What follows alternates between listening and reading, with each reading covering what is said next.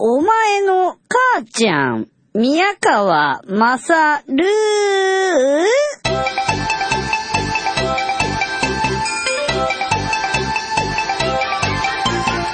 はい。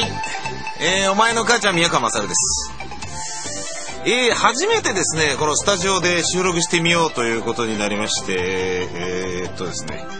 まあ、どういうことかっていうとですね、今まで、あのーこのニンニン乳首 2219.jp のコンテンツとしての、お前の母ちゃん宮川勝は、えーずっと、私がニューヨークに行った時のですね、えー外録一人で MD ウォークマンで、えー録音したものを、えーいくつかに分けてですね、ずっとやっとったわけですよ。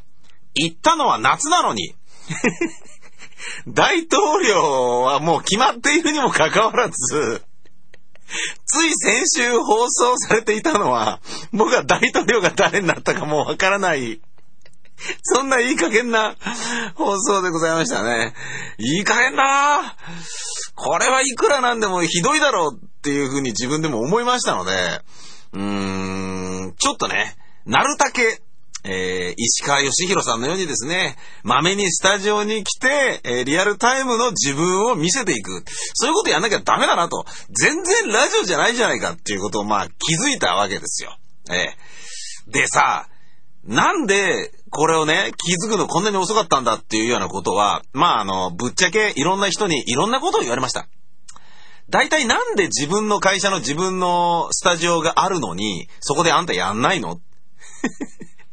あのね、今ここ、簡易スタジオっていうか、まあね、今もう仕事としてスタジオとしてき、あの、稼働してるわけなんですけども、このスタジオで、えー、音が反響しないように自分好みの音を作るためにですね、いろんなことをしたわけですよ。汗みどろになってやったんですよ、僕は夏。ええその、ニューヨークに行く前ですかね。うん。あの、スタッフとかね、みんなでですね、あのースポンジのね、壁紙みたいなものをですね、買ってきて、それを音が反響しないように貼ってみたりとかね。あと、吸音物質っていうものをね、間にこう入れてみたりとか、カーテンをね、もう何枚と買ってきて、えーこう張り巡らしてみたりとかね。で、何ですかね、ビニールの分厚いやつを、なんかそれ高いんだな。それをですね、あのースタッフとのやり取りをする覗き窓の部分に、えーそれを貼ってみたりとかですね。いろんなことやってみたわけですよ。で、それでもまだね、いい音がなかなか出なかったんで、なんだってことになったら、あ、机じゃんっていう、机の、あのー僕はですね、ここのスタジオの中にある椅子と机は、小学校の時のような小さい机と椅子をセットで買ったんですよ。これ吉祥寺のインテリア三宅っつうとこで買ったんですけどね。なかなかいい感じの、いいぞこれは。小さいからね、うん、狭いスタジオでもいいんじゃないのか。ねあのー警視庁交通管制センターの穴見京子さんの気持ちがわかるっていうぐらいなもんですよ。うん。いや、どんな狭いところで、いや、どんな狭いところでやってるかどうかは知らんがね。何しろ小ぶりなものがあったんで気に入って買ったんですが、あのー皆さん、こう、小学校の時に、えー、経験あるとは思うんですが、こう、机の下入れるとこあるじゃないですか。引き出し状にはなってないけど中にね。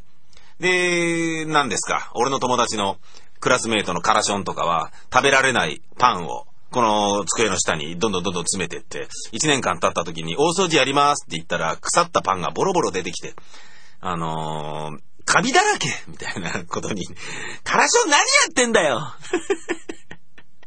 パン残したもの全部ここに詰めないでください！みたいなね、ことがね、あったりとかね、えー、しましたよ。あの、引き出しじゃなくて机の中に入れる部分ですか。あれがね、あの、反響していたということが分かったんですよ。これを買ってみたらね。これかってことになって、で、あのー防音材みたいなものをですね、ん？防音材？そんな言葉あるのか？わかんない。何しろ、えー発泡スチロールでできてる壁紙みたいなものをですね、えー分厚く重ねてその引き出しの中に詰め込んで殺してしまって、つまりこの、なんか物入れる部分としては使わねえぞってことにしたわけですよ。で、外側に、えー黒い膜を、えーこう巻いてですね、まるっきりこう、音が出ないような状態にして、そしかも、一応コンコン言わない方がいいんじゃねみたいなことで、机と幕の間にはまたね、そこに、えー発泡スチロールを引いて、発泡だらけの、えースタジオになったわけです。発泡塞がり？え？そういうスタジオをこう作ってみたわけです。ええいい感じになってると思います。で、えーこれがあるんだから喋りゃいいじゃないかってことなのに、なんで喋んなかったんだ？って最近気づいたのは、劇団員に言われたんですけどね。宮川さん、間もなく、えー我が劇団ビタミン大使 ABC は、あなた、宮川勝が主催する劇団ビタミン大使 ABC は、新人劇団員を募集するオーディションがあります。で、そういうのの告知とか、公演があるのにその公演の告知とか、なんであんたやんないの？なんであんたやんないの？っていうことですよ。ね？もうありえないだろうと。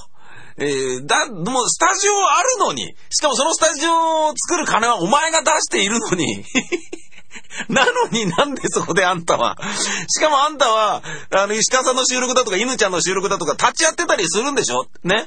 渡辺杏里さんの収録に立ち会って、なんか、こう、写真のカメラのね、ニコンの D100 のことを尋ねたりとかしてるわけでしょ？だったらお前が、お前のコンテンツ撮りゃいいじゃないかよ。撮る中でそこでいちいち、フリートークの中で公演のことを喋るなりなんなり、知りゃ、すりゃいいじゃないかと。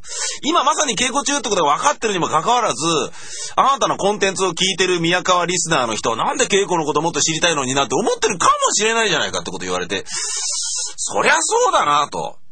ダメだこりゃ 自分で気づいてようやく、えー、おすまきながらですね、もう長かったですね。えー、半年以上経って、ようやくこう、録音しようということになったわけですよ。でね、今これは実は僕一人で録音してます。えー、ぶっちゃけ、えー、スタッフいません。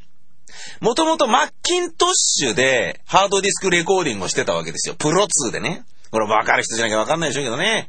ええスタッフがプロ2って言ってましたよ。スタッフが言うんだからプロ2なんですよ、きっと。プロ3でもプロ4でもないんですよ。ええ俺がアマチュアでもプロ2なんですよ。意味わかんないですよ。ええキョンキョンのことをキョン2って言ってた人がいるようにね。ええいない。うん、わかんない。いるかもしれない。で、えー僕はマッキントッシュはあんまりいじることができないので、自分が録音できるシステムっていうものをパラで、うん、俺もよくわかってないよ。パラで Mac と Windows の両方でレコーディングできるようなシステムを作りました。で、今これ、まえーマッキントッシュじゃなくて Windows のパソコンでレコーディングしています。ハードディスクに取り込んでいます。ええしかも、取り込んでるのは俺です。ついに、コンテンツまで自分で録音するように、えー なりましたなんなら自分で組み立ててもいいよ。しかもですね、なんか今こう不機嫌な調子で僕喋ってるのにはちょっと理由がありましてですね、自分で、えー、タクんとこ行ってね、パソコンで録音スイッチ、クイックっつってポンって押すでしょで、中へダダダダダっつって走ってきて、えー、ドアバタンって閉めて、録音するじゃないですか。で、録音して、あの、ぶっちゃけて言うとですね、あのーこれ二度目なんですよね。俺10分間喋って、外出て、ああ、撮れたかなっつってピッて来たら撮れてなかったんですよ。へえ。押したつもりがレコーディングボタンじゃなくて、スタ、あの、ストップボタンになった。半泣きですよ。死ねばいいのにって思ったもん。ええつまり、誰も聞いてない、誰にも聞かすことができない喋りをただただ10分間、八方塞がりのこの狭い箱の中で、一人で、一人で喋ってたんですよ。悲しい。悲しいよ。悲しいでしょ、この話。ねえ。だから、あのー悔しいからね。あのーその時話したことは言わないですよ。もう、あのね、これがオンエアですもん。オンエアとは言わないか。オンエアって言わないな。インターネットはだからね、前にも言ったけど、エアーに乗ってないから、うん、オンラインってことになるのかな。これがオンラインされるとは誰も思ってないよ。ん？なんだそれ。オンラインって言うと、伊藤元子のオンライン詐欺事件のことを思い出しますね。今はね、インターネットラジオのね、えー言葉としてしか使われなくなりましたけどね、オンライン。そんなことはねえか。そんなことはねえな。全然そんなことないな。というわけで、えーこれからはですね、なるだけ、えー自分が出勤した時に、えーついでにこのスタジオの八方塞がりの箱の中に入って、それだからお送りしていくというようなことを心に誓った宮川の、えー一コマでございました。これからもよろしくお願いします。お相手は宮川勝でしたと